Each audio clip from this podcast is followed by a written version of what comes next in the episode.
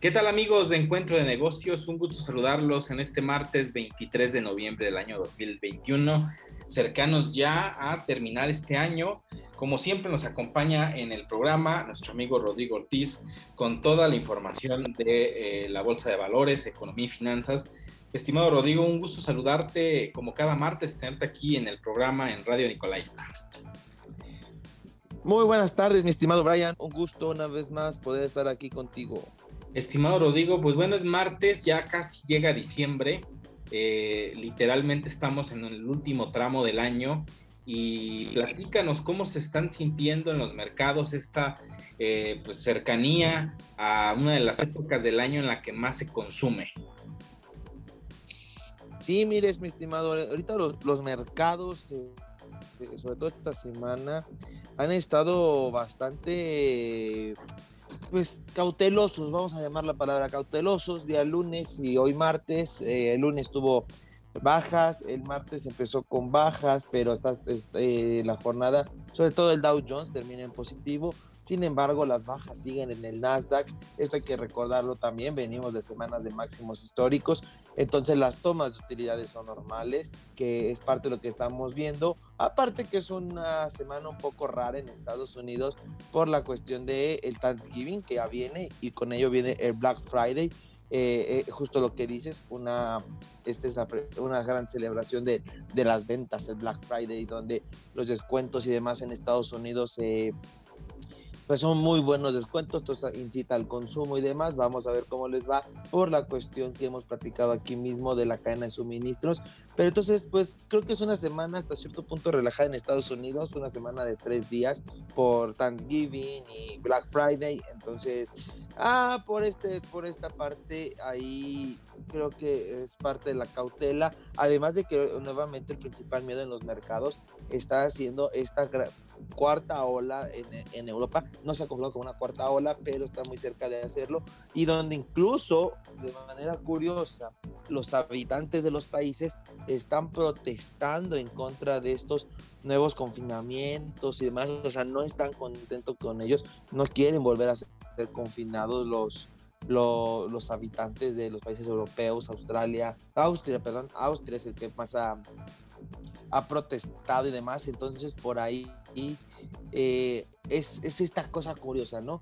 De algo que te puede enfermar, te puede matar, el gobierno busca cuidarte y la gente no quiere. Y también a la misma gente le das permiso de salir, de o que cuídense en el sentido de usar la mascarilla, sana distancia para que la vida pueda ser un poco más normal. Tampoco se hace.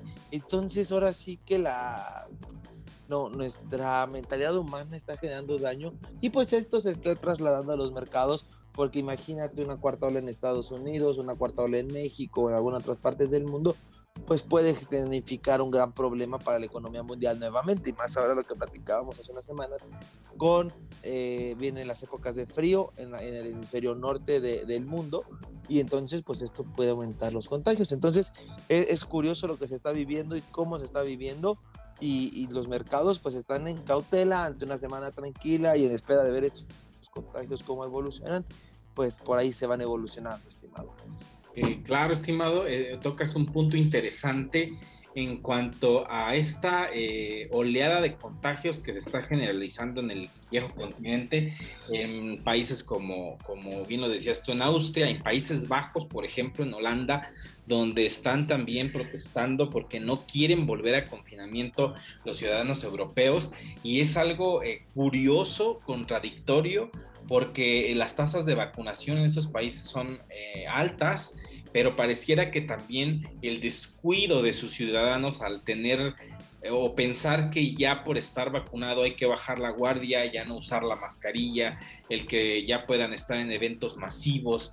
Eh, creo que están tomando muy a la ligera eh, el, como que el tema de, que ya esto terminó y la realidad es que no ha terminado. Si lo vemos desde esta parte del mundo, aún vemos, por ejemplo, en México que la mascarilla es un tema que aún se usa, o sea, es muy común o incluso ya es de la vida diaria que todos usen eh, la mascarilla en todos lados, vas en el transporte público, vas a un restaurante, vas a un centro comercial y la gente usa la mascarilla. Es, es algo curioso porque aquí en México fue un tema, eh, eh, digamos que controversial al inicio, porque mucha gente se resistía a usar el cubrebocas, pero ahora vemos que ya es algo de la vida cotidiana, a pesar de que muchas personas pues ya estamos vacunados y, hacemos nuestra vida diaria en diferentes eh, lugares a donde asistimos, pero se nota que la gente aún porta el cubrebocas, contrario a estos países de Europa que que hay, como ya están vacunados, eh, ya no usan la mascarilla. Lo mismo pasa en los Estados Unidos y también están comenzando a tener tasas de alzas en los casos.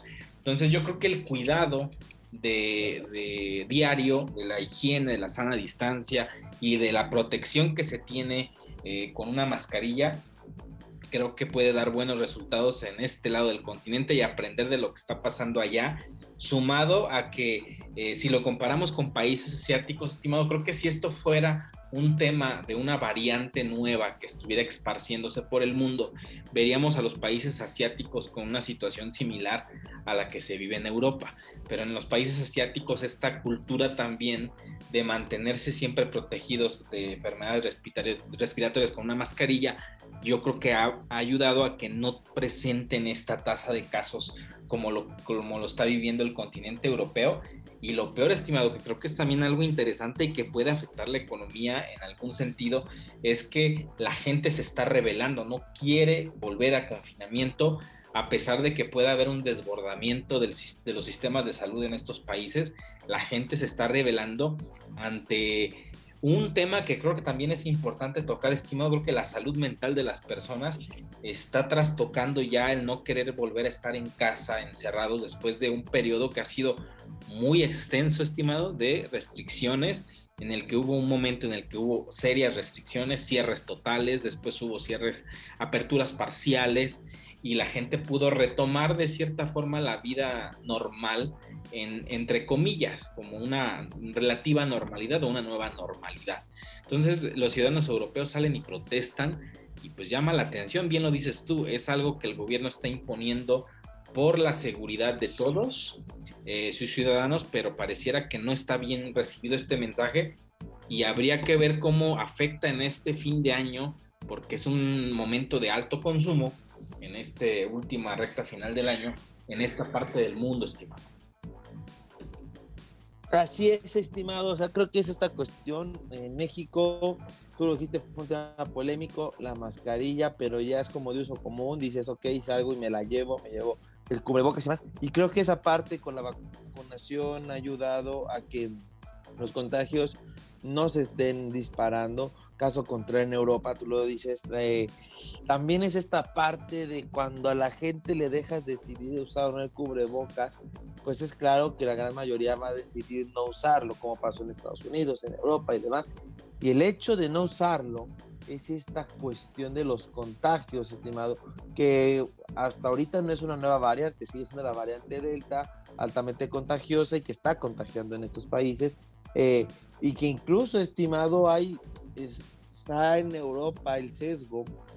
Los países más pegados hacia América, o sea, Portugal, España, Francia, esta, esta parte de, de, de, Europa, del, del oeste, por llamarlo de, esta manera, eh, tiene un, un, índice de contagios más bajo, porque están eh, eh, eh, se han vacunado en mayor medida, a diferencia de, los del, e, del este, porque son los del oeste, los del este, es donde está Croacia, Austria y estos otros países más pegados a Rusia, tiene, son más antivacunas, más, no sé quién vacunar tanto, y entonces esto les ha ocasionado justamente este problema que se puede convertir en un problema nuevamente a la economía mundial. Los países asiáticos han logrado mantener ahí estable, pero entonces son estos, este factor, ¿no? El coronavirus, hay que dejarlo claro, no se ha ido, aquí sigue, sigue afectando la economía, sigue generando daños y todos los mercados pues están reaccionando de esta manera. También, estimado, pues hubo una buena noticia esta semana. Bueno, el mercado lo recibió como una buena noticia, cada quien dirá si es buena o no es buena este, Powell, el presidente de la Reserva Federal de Estados Unidos, se va a quedar siete años más eh, en el poder, se queda ratificado. ya después de que el presidente Joe Biden lo presentara ante el Senado, el Senado aceptó y entonces esto también le dio calma a los mercados porque permite que justamente lo que les decía, de que se vayan las personas de Estados Unidos al Thanksgiving, de manera tranquilos, o sea, alguna buena noticia. Eh, al mercado le gustó, esto le va a dar continuidad a la política monetaria que actualmente tiene Estados Unidos, debatible, claro que es debatible por los niveles de inflación que tienen, sin embargo, pues Estados Unidos ha decidido, yo, este, Powell, seguir manteniendo la tasa de interés baja, que esto es la eh, gran parte del debate que hay, si tiene que subir tasas o no, vamos a llegar al caso de México, porque México está tomando decisiones contrarias en este sentido a Estados Unidos. Pero bueno, queda Powell, queda nuevamente al frente de la Reserva Federal, le da tranquilidad al mercado, el mercado se pone feliz y sale de compras y entonces por eso esta semana creo que va a ser iba a seguir siendo bastante tranquila en espera de nuevas noticias la próxima semana y ya después de, del Thanksgiving de Estados Unidos, mi estimado Brian. Sí, estimado, aquí me llama mucho la atención esta ratificación eh, ¿Crees tú que la política, eh, la política monetaria en los Estados Unidos vaya a tener algún cambio algún ajuste en los próximos meses? Porque la inflación en Estados Unidos sigue siendo alta, estimado, y, seguramente tomarán medidas.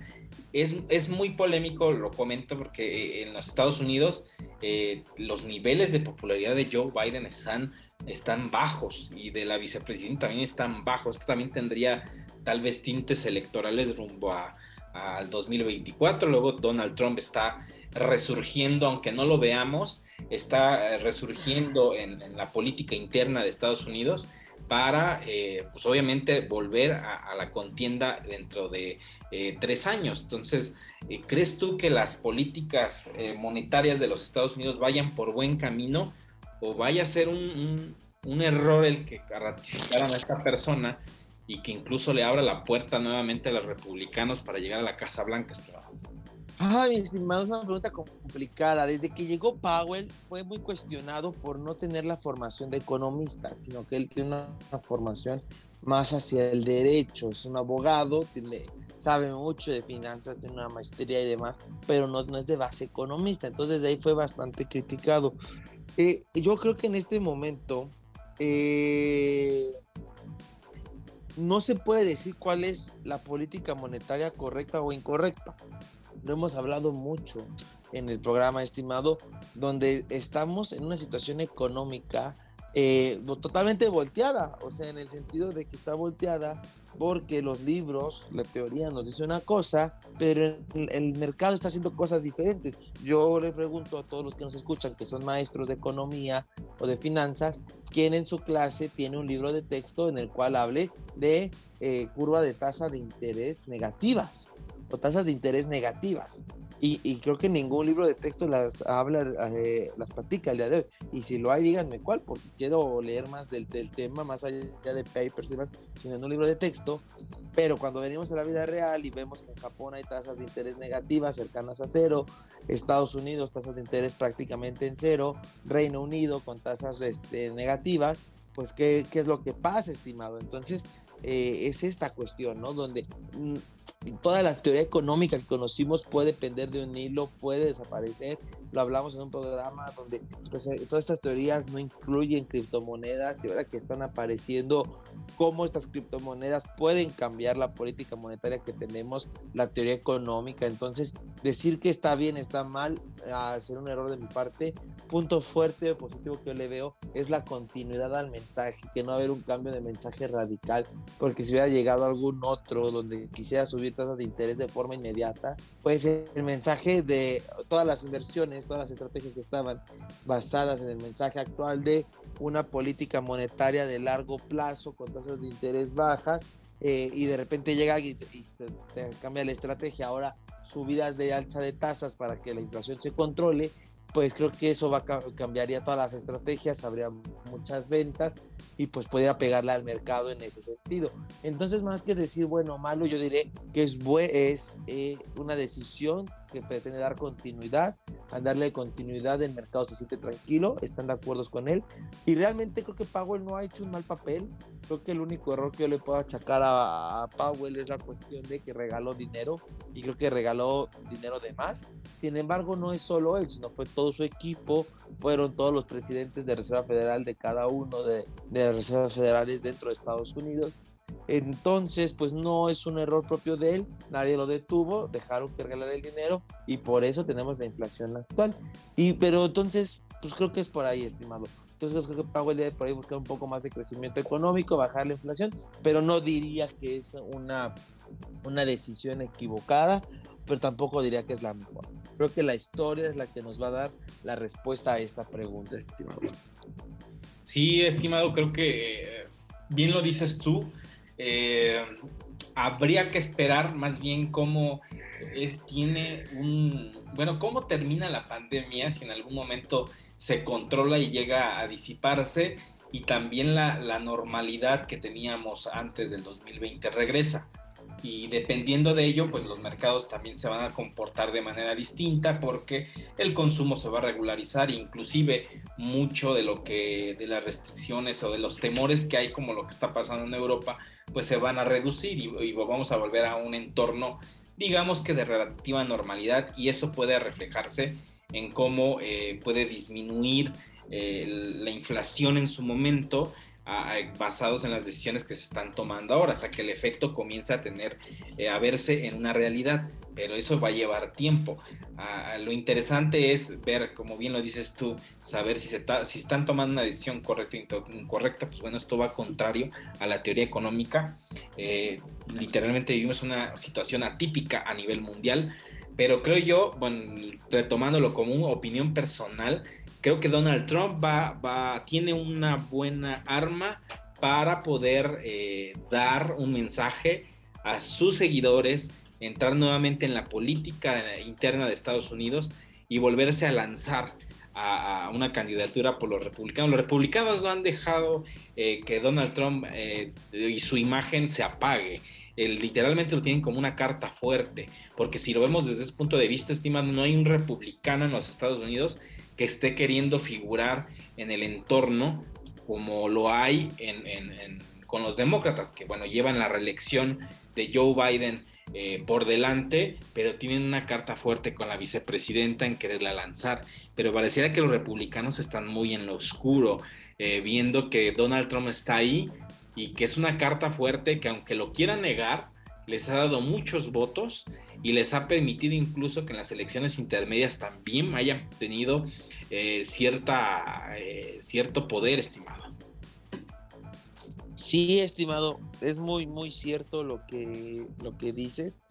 Eh, Donald Trump no se ha pagado y, creo que por ahí, incluso es, es, es curioso, estimado, porque hay políticas, decisiones que ha hecho Joe Biden que están, que fueron iniciadas por Donald Trump, a pesar de que son contrarios, hubo cosas que empezó Donald Trump, la guerra con China, Joe Biden no buscó detenerla, y ahorita que dices de, de esto, a Donald Trump creo que sí puede resurgir, pero aparte, estimado, tenemos por ahí la noticia donde Joe Biden decidió, junto con China, o sea, ya leo fuerzas ahí con China, con la India y Corea del Sur, liberar reservas petroleras, venderlas, para bajar el precio del petróleo, porque ahorita es el que está afectando mucho a la inflación mundial el precio del petróleo y entonces justo con, lo, con la cuestión de la cadena de suministros y demás. Pero en ese sentido, estimado, Donald Trump quería hacer eso y Joe Biden lo acaba de hacer. Entonces es justamente donde viene esta parte que te digo, donde la política de Donald Trump sigue inmersa en, los Estados Unidos,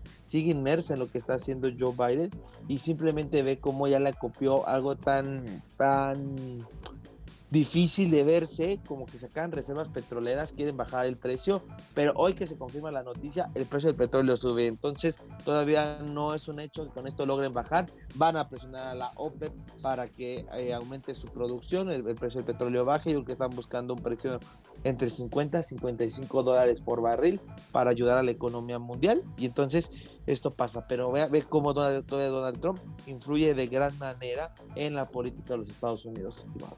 Y tocas un punto interesante, estimado, porque las reservas que tiene Estados Unidos, esa famosa reserva estratégica de petróleo que tiene Estados Unidos, que son casi 700 mil millones de barriles eh, de petróleo, 300 millones de barriles de petróleo eh, eh, prácticamente en reserva, o sea que no las tocan que lo tienen ahí por cualquier crisis que pueda suceder, si lo hablamos en términos ambientalistas, que esta transición hacia la energía limpia, pues sí se está dando, pero lo cierto es que Estados Unidos tiene una gran reserva de barriles de petróleo por si los árabes cierran la llave del petróleo y dejan de vender, por si algo llega a suceder como pasó en los 70 con, con Libia, de que dejó de de exportar petróleo y dejó de vender petróleo y llevó los precios a las nubes. Por eso se creó esta gran reserva estratégica, estimado, que quieran tocar esa reserva para venderla y poder de cierta forma eh, ayudar a que el precio del petróleo baje y como consecuencia pues también los precios eh, bajen y la inflación disminuya, pues es una acción no podría llamarla desesperada, estimado, pero sí me llama muchísimo la atención porque es esa reserva que tiene Estados Unidos de petróleo, pues es casi intocable y la están llevando ellos a, tocar esa reserva, a hacer uso de ella para poder de cierta manera empujar un tema que ya es global, que es el tema de la inflación y que obviamente el precio del petróleo está empujando a que esa inflación eh, esté subiendo cada vez más eh, sumado a otros factores, pero bueno, ese es un factor de muchos que, están ocasionando la inflación, estimado. Así es, estimado, a eso le sumamos la cadena de suministros y demás, que creo que esta inflación va a, está aquí para quedarse un tiempo. Y justamente otra que tocas esta parte de la inflación, es importante hablar de México, estimado, porque en México hay un estimado ya ahora después de la encuesta de Citibanamex que, que hace cada mes, donde los principales analistas del país, de los bancos y demás, esperan que la inflación este año cierre en el 7%, estimado. Y ya se habla de una inflación del 7%, o sea, es una inflación sumamente alta. Esto también habla de que en, en su última reunión de política monetaria, Banco de México va a subir la tasa de interés a 5.25.